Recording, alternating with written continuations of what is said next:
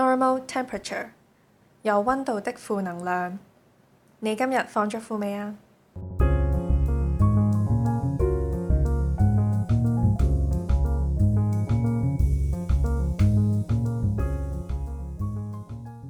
今日咧，我就想同大家分享一個喺最近喺 Facebook 見到嘅冷知識啦。嗯咁、原來咧講大話咧，誒、係有技巧嘅。誒、有個研究，呢、個係加州州立講大大話學有技巧，係講大講大話。哦，唔得，一定我以為哦 HKU 啊，我以為講大，話，OK，救命！嗱，聽我講先。加州州立大學有個研究發現咧，原來急尿嘅時候抑制住排尿嘅自我控制係有助提升講大話嘅說服力嘅。即係你急尿嘅時候講大話係有說服力啲嘅。點解嘅？嗱，佢就話呢個效應係叫做日出效應啦，喺一項任務嘅自我控制時候就會產生呢個效應，咁另一項任務嘅自我控制同埋說服力就會受到影響，因為咧佢哋就做過研究啦。總之就有班學生咧就比較急尿，有班學生就冇咁急尿。急尿啲嘅嗰班學生咧，其實誒啲、研究人員係好難睇得出佢哋幾時講大話，但係另一批唔急尿嗰啲咧就好易就俾人睇得出咯。咁神奇嘅，即係如果我係咯任任何我想有好重要嘅大話想講嘅時候，我就飲好多好多水，係準備急尿。係。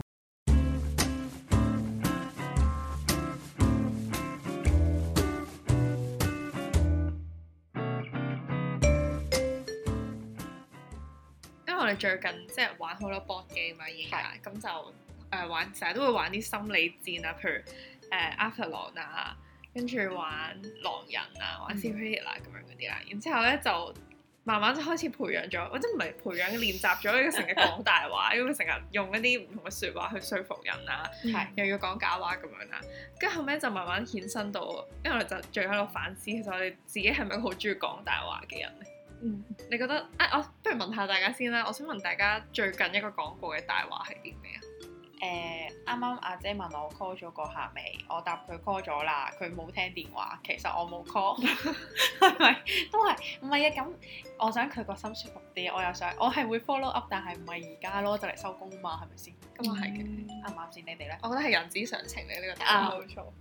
我又係我老豆問我夠唔夠 錢使，之後我話我夠，但係就唔夠。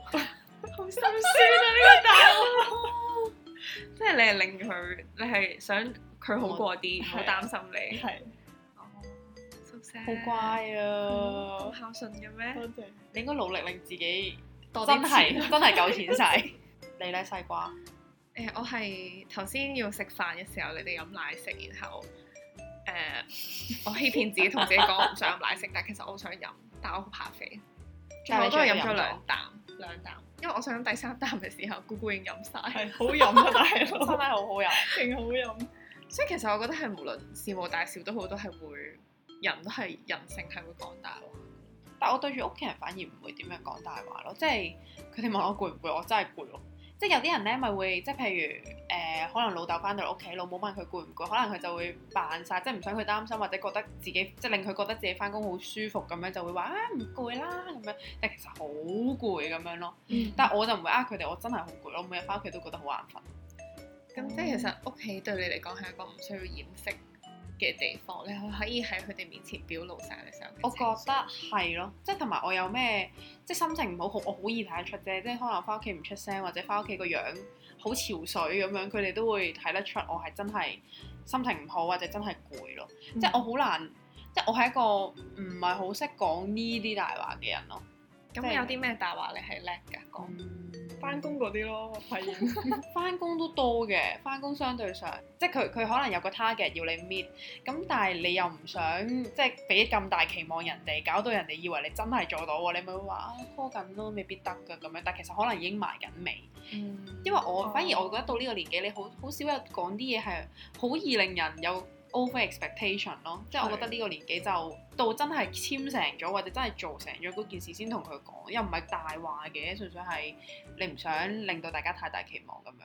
嗯係但我翻工係真係成日都講大話嘅咯。例如咩？例如例如誒、呃即係我哋會 sponsor 好多 event 咁樣嗰係啲東西啦，然後佢可能話啊，即係明明我哋係有 budget 嘅，咁係但係佢開呢個價俾我，我就覺得好貴。就算我有 budget，我都會同佢嗯講，我哋好窮啊，冇 budget 啊，平啲俾我啦。即係我係成日都慣性咁樣講呢啲嘢，即係同埋就算係有陣時係明明係唔需要爭取嘅，但係我都係會會講咯。哦即係佢已經喺我嗰套思維嗯 embed 咗喺落去，就係、我但係咧，其實你如果問我嘅話咧，我唔會覺得呢個係一個乜嘢嘅大話咯。係辦事嘅技巧啫，即係唔攞知我嗯都係得嘅。到對自己最好嘅一個 offer。啊咁梗係啦。不過籠統啲嚟講，佢始終都係講咗一啲唔係真嘅真實事嘅嗯實嘅嘢出嚟。嗯都啱。啊但我發現西瓜咧，除咗會講大話之外咧，佢有啲假嘅反應咯，即係假例如咩 笑啊而、家係咪啊？假嗰啲 啊，好戥你唔開心嗰啲係。跟住有一日誒，我去佢屋企啦，跟住佢就咁啱開緊會，跟住聽到佢同佢老細嗰啲對話啦，咁明明係唔好笑嘅應該，跟住佢就哈哈哈哈咁樣喺度笑。佢就係好識湊老闆啦，可能。定係外國人嘅技巧係咁啊？你啲老闆係咪外國人？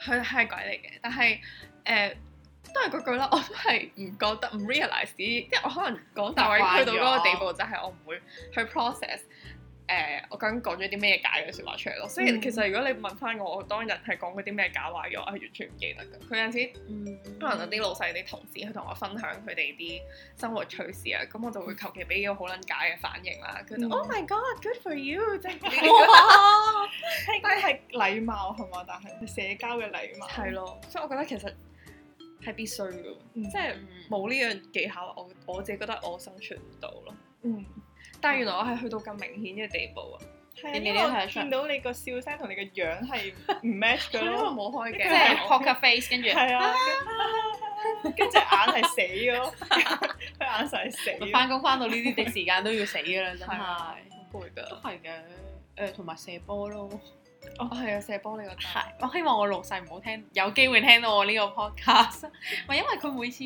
唔係我射波一係，當我我只有睇住自己嚟射嘅，即係可能兩個月一次咁樣啦。因為真係好攰啦。然後佢就，但我咧係會好主動講埋我邊度唔舒服嘅，嗯即係譬如好似肚屙咁樣啦，求其作啦。跟住第二日翻工，佢哋總係會吓、你琴日屙成點啊？冇辛苦啊？誒、食錯啲咩？跟住我就會作咗一堆堂皇冠冕啊，打咗邊爐嘅前日可能食錯嘢咁樣，但我又覺得呃到自己又嗯唔係，可能佢都知我講大話，但係我又即係。我個心舒服啲，佢哋又覺得聽落舒服啲，咁咪嗯 OK 咯。但係每次我射完波都會後悔，因為我覺得個 quota 可以擺喺之後。哦嗯但永遠都係之後之後之後咁樣。係，但係你會唔會覺得好過意唔去？因為好似呃咗佢哋個同情心咁樣。嗯，唔會，因為嗰日瞓得好舒 服。我覺得啊同情心都唔係真㗎啦，嗰 啲唔知啦，但可能我誒、我都係會依然扮病 call 息，但係啊都係會覺得誒、好似呃住佢哋好唔好意思咁，因為我有一啲同事佢之前啲老細佢哋係會買嘢飲啊嗰啲俾我咁樣嗰啲嘅，哦我可以講有一次係我。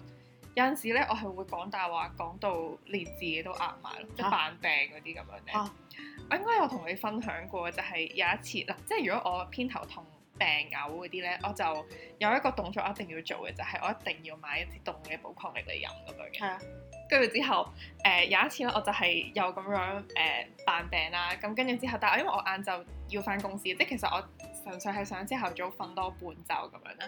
跟住我翻到去，跟住我就覺得嗯，我我今日應該要飲寶礦力，跟住之後我就買咗支寶礦力。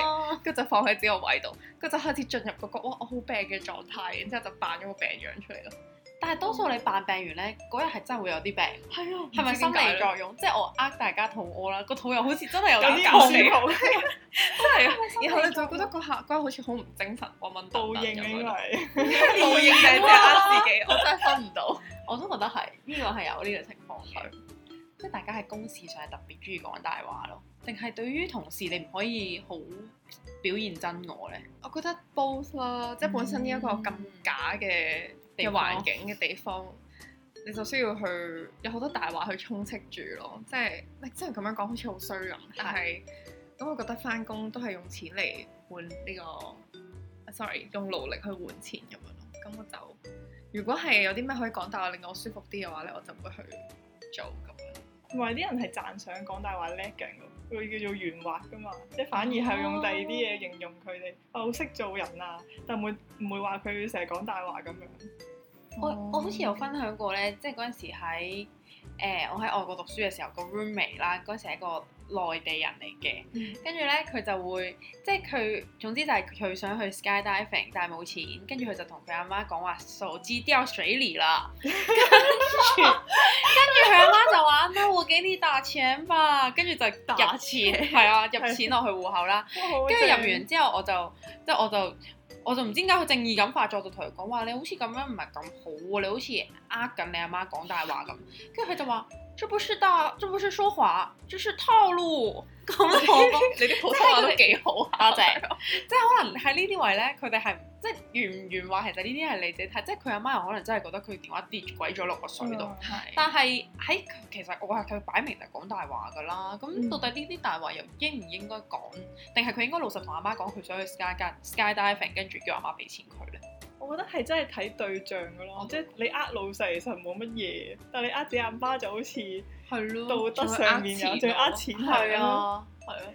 有啲唔好咁。我就覺覺得不好過好笑。我覺得可能要睇下佢家底係點，即係好多可能性。嗯如果佢本身係一個好窮嘅屋企，然後佢仲要呃阿媽去拎呢嚿錢去玩樂嘅話，咁就好似唔係好好啦。嗯咁可能如果佢本身有好多錢啊，咁佢阿媽可能即係嗰少少錢當跌咗咁樣嘅話，佢咁樣隨口講一句呃嘅話，可能又冇乜嘢。即係我覺得有好多因素嘅，即係可能佢本身有冇錢都係一個 factor，唔知咯。我最近有個道德難題啊，好，就請係發講。現即係我一直都係覺得我阿爸係一個好人嚟嘅。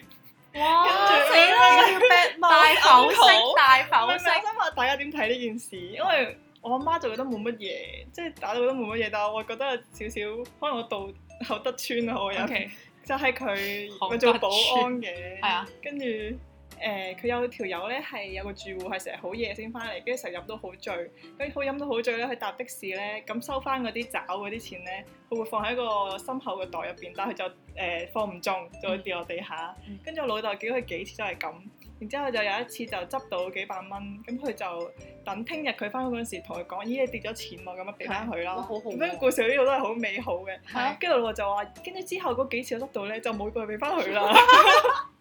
即係佢係透過一次博取佢信任，然之後之後就攞，哦嗰啲陰啲陰啲幾死啦！啱我覺得冇乜咁樣問題咯。我覺得你覺唔得係冇咁好，我都覺得唔係咁好咯。啊你阿媽覺得有冇問題喎？我覺得都冇問係題咁啊。但係你又同佢阿媽講啦，唔係但係唔係嗱，首先路不拾遺定路為不拾定路路不不拾拾遺遺路不拾遺呢件事咧，係我覺得建基於好多因素，即係但嗯即係雖然嗱喺香港嘅法例嚟講係犯法啦，即係如果你執到唔俾翻，但係其實你都要建基於好鬼多嘅因素，即係譬如跌咗電話一定會俾翻人啊啦，因為係真係人哋可以打翻嚟攞，嗯但係跌咗十蚊。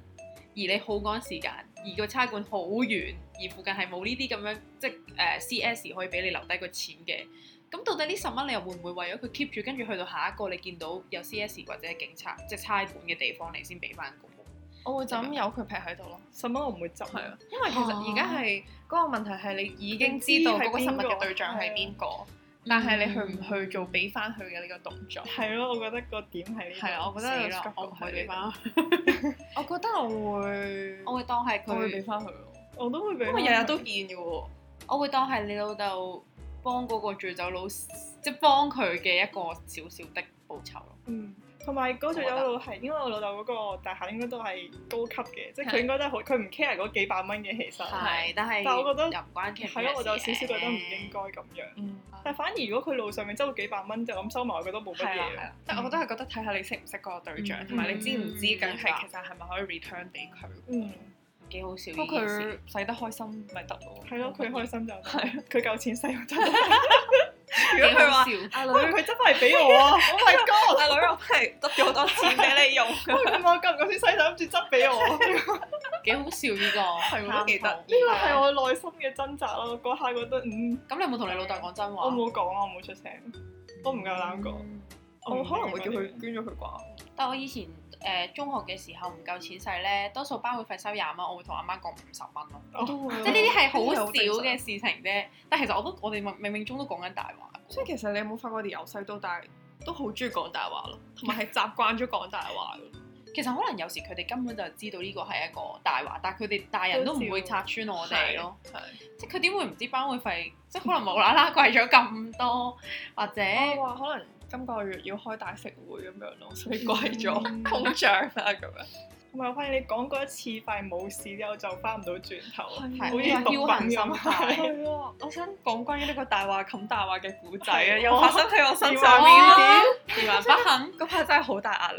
係咁話說啦，我爹哋媽咪就唔喺香港啦。係咁上年我哋咪已經派過一轉消費券嘅。係啊哦，咁其實當年咧，我係當年嗯我係完全唔記得咗幫佢哋申請消費券呢樣嘢，咁、就白白每每人冇咗五千蚊啦。咁我係已經係十分之懊悔噶啦，但係咧我又好驚好驚俾爹哋媽咪啦，啊即係你知 Asian family 就係、即係佢哋會係咁鬧你啊嗰啲啊嗰啲咁樣啦。嗯咁我就同佢哋講，哦，我已經幫你哋申請咗啦，跟住我使咗啦咁樣啦，咁佢哋就 O K 啊，咁誒收嘅係咯，即係啲錢自己使嘅冇乜嘢咁樣係啊啦。咁跟住之後誒，咁啊到於是之後到今年啦，我就細估唔到佢今年又再派呢個消費券啦。 跟住跟住咧，之後，但係嗰個問題咧就出出於咧，因為我爹哋媽咪咧，佢哋其實已經超過兩年唔喺香港㗎啦。係啊，如果係根據舊年申請消費券嗰、個、呃、criteria 嘅話，佢哋今年係唔 eligible 申請嘅。係啊，咁於是咧，我就唔知點樣去解釋啦。因為如果你舊年有申請嘅話咧，佢佢今年就可以繼續，你唔需要申請一個新嘅 account，係你就可以繼續拎嗰啲錢啊嘛。係啊嗯但係佢兩個事實上係做唔到呢件事噶嘛。跟住我就好兩唔知頭啊嘛驚啦，我就唔知，因為今年係每人一萬蚊㗎啦嘛已經。跟住之後，咁我就嗰陣時就同佢哋講，我哦幫你 cancel 咗嗰張八達通嘅嗰陣時，所以咧我哋要有等新嘅手續開始，我先可再可以幫你哋申請啊咁樣。跟住佢哋就，哎呀點解咁麻煩㗎？哎呀你使唔使我打去問下呢樣？我就話你千祈唔好打，好驚好驚 咁。跟住之後，係係啦啦，佢哋研究得咁仔細啲 term，係，我就同佢哋講，嗯，得㗎啦，你放心啦，我會搞掂㗎啦。咁我本身已經諗住，如果佢哋到時翻咗去香港，然後佢哋又冇消費券，我就自己揞啲錢出嚟啦。即係我哦我我唔可以俾佢哋發現我大話冚大話咁樣，即係呢個係一個非常之過分嘅舉動嚟嘅，即係在於父母佢哋咁着重子女嘅 honesty 啦。咁當然佢哋着重一回事，我有冇係一回事啦。咁佢 哋係係唔可以睇你接嘅呢受句幾好，呢句幾好，我，呢句幾 好。唔可以接受我講一個即係大話連篇嘅人咯。嗯嗯咁但係後尾好彩咧，最後就 s o out 咗，我就成功幫你申請咗啦。哎呀，申請翻啦，我已經。耶，係啊佢成功咗！但係我覺得係一個好驚險同好大壓力嘅嘅事情嚟㗎但係最尾應該都係俾你同你細妹用，咁就係啊 which is 係都係唔係你經歷咗一個心理嘅關口，但係到最後嗰錢錢係你用噶咯。係，但係你要去係咁去諗究竟你要去點樣去完美化呢個大話，係佢點樣完善佢，佢點樣去冚晒所有之前嘅破綻咁樣咯。所以係聰明嘅嗯人先可以講到一個大話，完美無缺嘅大話。但其實係好難，係冇一個完美目原本佢係冇冇 definition 喎，你睇下你我自己而家講。開始諗個保安會唔係，即係嗰個醉酒佬會唔會聽到呢個 podcast 咯我啲淆底喎，點會 啊？係阿叔嚟嘅。可能冇人睇，冇人聽我哋冇睇 p o 咁 d 大 c 我都冇人聽，自視希望太高。係希望聽到呢度嘅聽眾以後會聽多啲支持。誒、我嗰陣時我去外國讀書之前咧，好多人問我有咩打算嚟㗎，我話冇打算咯。啊呢個係佢最大嘅大話。呢個係人生全香港人啊最喂嚟咁樣冇。總之就係好多人問我，哇！咁你就嚟畢業咯，你有冇報 non Jupas 啊？有，梗係有啦，冇人收我啫嘛。跟住就話咁，如果冇人收你，你諗住點？冇啊，唔諗住啦，遲啲先啦。咁樣呢啲就我講得最多嘅大話咯。嗯最尾就粒聲唔出，喺我臨飛之前嘅一個鐘就 post 咗一個 Instagram 同大家講，其實我去外國讀書，然後就飛咗咯。呢個應該我人生 cover 得最多嘅一個大話咯。你真係呃晒身邊所有嘅人。係，嗯但我發現你之後都係咁樣，即係轉工嗰啲，我冇都唔係我唔會冇講呃，我係唔唔特登講講，呢個唔係一個欺騙，呢個係中意隱 隱瞞瞞係隱咪欺瞞唔係騙？真係欺隱騙，瞞又真係欺騙，我唔知隱瞞咪就係欺騙。隱瞞係就係欺騙咩，係啊兩樣嘢嚟嘅喎。欺騙係我講啲錯嘅嘢喎，隱瞞係我唔講嘢喎。但係你唔講但係啲如真果實嘅嘢出係啊嚟喎。你刻意咁樣去抹我抹倒手抽去一口涼 氣，所以其實哈哈，你都係大話症。係啊，我又要抽一口涼 氣。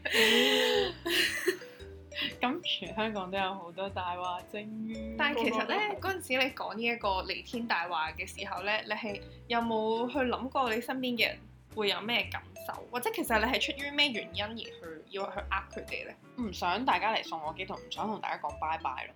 但係我喺飛之前有見晒所有我想見嘅人，已經嗯好故意地即係其實你係為咗自己嘅感受，亦都唔想其他人咁開心誒、咁樣。其實其他人未必會好唔開心咯。可能我 mainly 係為自己嘅感受，哦即係我覺得喺機場度 say 晒 your nana 係一件好難嘅事。嗯嗯係即係仲要，哎呀，你哋咁多人嚟，哎呀，拜拜拜拜，跟住又逐個影相，又逐個攬下，又逐個影正即有咁 樣，哎呀，好你唔矯情。中意啊？誒唔使啦，佢明明就好 enjoy，唔係好核突你有冇啊。暗暗地想有一個人發現到有啲蛛絲馬有啲跡？點解你端倪係突然間約咁多人見面，你係咪有啲咩計劃樣？咁又冇喎冇。冇呢個，我唔想大家見到，因為一個人見，一個人知咧，一個人估到，其他人就會陸陸續續。係，我哋冇秘密㗎。你呢度嘅誒信息嘅係啊，傳咁播所量以係就唔係咁好咯。咁咁我嗯係就同我原意唔同啦。咁你哋對朋友有冇講過大話？即係好似我咁。成日㗎啦。啊你講咩大話？你講嚟聽下，你講嚟聽下。我哋嗯而家就喺度聽你講。頭先我講咗今集會冇朋友，冇朋友冇同事，如果屋企人聽到嘅我就仆街啦。唔係我講先，我嗰個都我你講你就講。啊想係聽成日有人同我講完一樣嘢，叫我唔好講出去，但係你真係講咗我出會去。講出去，之後就叫嗰人唔好講出去。咁我同你講唔好講出去啲嘢，有冇同人講？ 冇， 哇！大話呢個就係你最大嘅大話。冇錯。啱啱講。但係應該大家都知嘅，因為係佢嘅習性嚟嘅，已經係佢一部分嘅當性然都格。係有人信信任我㗎咯。我唔信，啊我哋聽完都冇信啦，咁講。但我都係會好信任佢， 就會繼續同佢講，繼續叫佢唔好同全世，即係唔好同任何一個人講。但係就算佢同晒全世界人講，但其實都如冇果所傳唔傳謂。翻去我耳邊咧，其實我係冇乜所咁謂。係誒，總之冇俾我知咯。係啊嗯你咧？我哦譬如嗰啲咩自己頭髮靚唔靚啊，今日買件衫靚唔靚，有冇瘦咗啊呢啲啦，再唔係就係咯，其實都係基本呢啲咯。哇！姑姑次次見到我都話我瘦咗喎，你啊仲唔係大話？仲唔係大話？啦？嚇你成日都鬧我嘅。次次都話哇！你瘦咗好多，每一次見到面都咁講死啦。唔係，我呢個個係根據一個日本嘅心理學，收皮啦又即係每日心理學讚人咧，嗰人真係會靚啲啊！真同嘅，埋咧，我想講有陣時，譬如我而家最玩 Snapchat 嘅嘛，咁我有陣時影完，好似早兩日啦，我覺得自己嗰日好靚， 跟住我影咗張相俾大家，我記得。我有真係收到，係啊大家都有收到。跟住話佢你一直都咁靚，係啊，仆街呢條友真係假 到假到癲咗，如果你而家同佢講話，你覺得自己瘦咗，佢一定會話：哇！你真係瘦咗都好瘦喎！噶喎咁咁樣樣。哇！屌呢啲人真係你好 P.R. 啊！你成個人好適合講大話。多謝。嗯，你咧？誒、我有身邊有個朋友次次放飛機都話自己腸胃炎咯。 唔係，我覺得唔係，但係佢後尾最後最近懺前兩悔日，最近懺悔咗話原來一開頭嗰啲真係假嘅，而家嗰啲可而能家呢真。係真但而嘅，家佢就少咗咯，係，可能佢良心過意唔去啦，終於即係佢嘅腸胃都唔俾佢講大話。係。但腸胃炎係一個好好嘅解，即係好好射波啊，好好甩底嘅一個方法咯。因為 prove 唔到。係，即係啲嗰啲發燒啊或者傷風嗰啲，你會 keep 好多日。你翻到公司仲要扮咳啊嘛，哦你會扮咳唔係㗎，咳兩下咯啊我會交功課㗎，仲仲要要做傳播，哇！咳兩下 咁樣。即係我仔嗰日全全部人一齊出去食 lunch，就啊我唔啦，今日我要食得清淡啲嘅，跟住自己去買個粥翻嚟。哇！救即係腸命！胃炎係唔需要負擔嘅一個方一個射波嘅方法嚟㗎嘛，嗯即係佢哋唔會 check 住你今日有冇有冇去去十次廁所廁所嗯咁樣。如果係我都唔拒啊，射十次波咯去廁所。但係嗰個朋友真係好衰咯，每一次約佢，佢都仲要臨出嚟之前先話腸胃炎。佢其實都係嗰啲講大話唔眨眼嘅人。係啊我肯定係啦，問佢有冇拍拖冇哦係喎哇，係，但係我我反而分唔到嘅，其實我分唔到大家會講大話，你哋分唔分到啊㗎？唔係，但我多數唔係分唔分到咯，係直覺咯，即係覺即係其實講真嘅，佢嘅語氣或者佢嘅面部表情係出賣唔到佢嘅，即係可能我睇就咁單睇佢個樣，如果係一個陌生人，我會覺得佢真係講緊真話咯。但哦係你多數可能聽得佢講嘢多，或者你感受到佢嗰種氣場，就覺得佢唔係咯。我哋而家係講緊淨係呢個人啊啦，定係 in generally 你都可以咁樣去誒哦呃 generally 都係身真身邊係嘅人咯，身邊嘅人咯。勁嘅，咁我要小心啲咯喺你身邊。即係你係就係第六感咁樣去啲睇到。但係有冇話有啲咩係你可以睇到觀察到？冇可能識嗰個人咯。你知佢平時係點樣，係你有啲反常就會知道佢講係大話。係。但係我哋誒呢一個 friend group 入面有一啲人講大話係好容易睇得出，例如即係例如例如佢同埋另外一個啦，佢哋嘅眼神係會閃縮㗎咯。即係我，但係你你知有陣時好搞笑，佢哋係誒講緊大話，但係佢哋好似好想俾人哋發現佢哋講緊大話咁樣。即係嗰啲問佢係咪想走啊？唔唔會啊會點會啊？還多陣 啦，佢佢個用意就係喺呢度咯，就係想俾大家知我好想走咯。咁你直接話唉攰啦，咁樣咪算咯。係咯，咁喺呢一下你講大話又係咩原因啊無聊？咯，無鬼聊。咁我唔知喎，好似下意識就會咁樣講。嗱，所以其實係 rooted in 我哋係諗嘢嘅方式啊㗎。即係嗰啲誒唔係好想走，但係一話下算啦，都係走。Yes，好 啊，即刻 call 車嗰啲咧，就出賣咗你哋嘅微表情啦。但純粹想平反一下，其實講大話都唔係真係一樣咁差嘅。死咯！我而家係咪好似嗰啲咧嗯誒做壞事，但係要堅持自己唔係做緊衰人嗯係，嘅人？唔係我哋而家係道出呢個世界嘅真相咯。係，嗯因為我覺得呢個世界實在太痛苦啦，即係你冇呢一啲方言喺度咧係啊，真係生存唔到咯。咁啊係。即係如果 imagine 如果你聽日起身，然後全世界都要講真話，我會覺得好痛苦。我哋試下咯，聽日做呢個人體實驗。我哋由而家開始啦，每哇一句都要講 真話。哇！做咩唔講嘢？所以講唔到嘢啦， 係講唔到嘢。所以講唔到啦。但我屋企人都真係全部都真話，即係佢哋可能我細妹問我你佢去咗呢度衫好唔睇，哇柒到咁你都攞出嚟着，你收翻埋啦，我會咁同佢講咯。即係我又唔會，因為可能太即係同屋企人太 close，我唔會關心佢哋嘅自尊心。即係同埋我阿媽可能着咗件衫，佢好有自信，跟住我就話：哇！你個肚腩凸出嚟，你唔好咁樣着啦。你咁肥應該着啲遮得住自己嘅衫啊嘛。跟住但係佢又會話：咁好啦，我而家換一套啦。跟住換完出嚟又真係佢自己都覺得真係瘦咗喎，感覺上。咁所以其實佢係需要聽到你呢啲真話係，嘅我覺得係。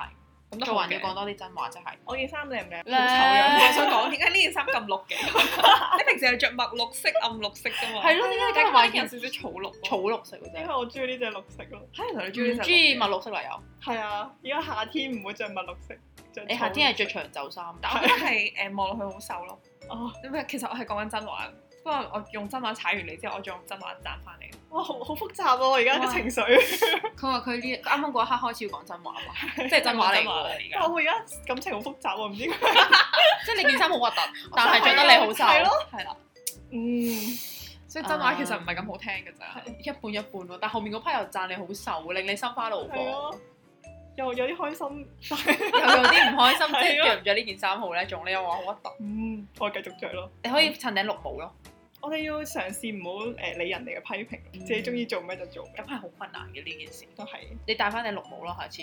可以啊。點解啊？你可唔可以？你 可唔可以陣間我影一影唔知你件衫 share 俾我哋嘅聽眾睇？我可以啊。今日到底係呢都都睇睇今今日日係係着着緊緊啲啲咩咩？係大家記住話俾我哋聽到得㗎啦。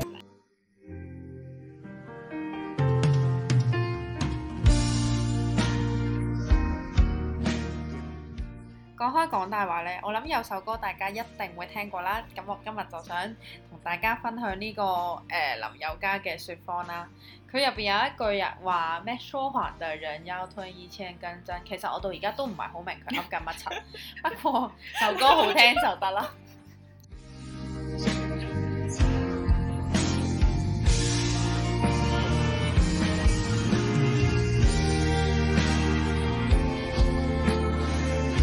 我想同大家講，你哋有冇諗過咧？我哋由細到大都已經係被大話充斥住咯，即係即係講咩大話甩大牙咧，係假㗎，係唔會甩大牙㗎。係喎同埋阿媽話新年啲利是錢會俾翻你都係假㗎。哦冇啊從來冇啊，佢話幫我儲錢啊。好多咩食努力讀飯書剩嗰啲幾粒就會嫁個豆皮佬，呢個我唔知住我啦知咁我啊知係啊，我知啊。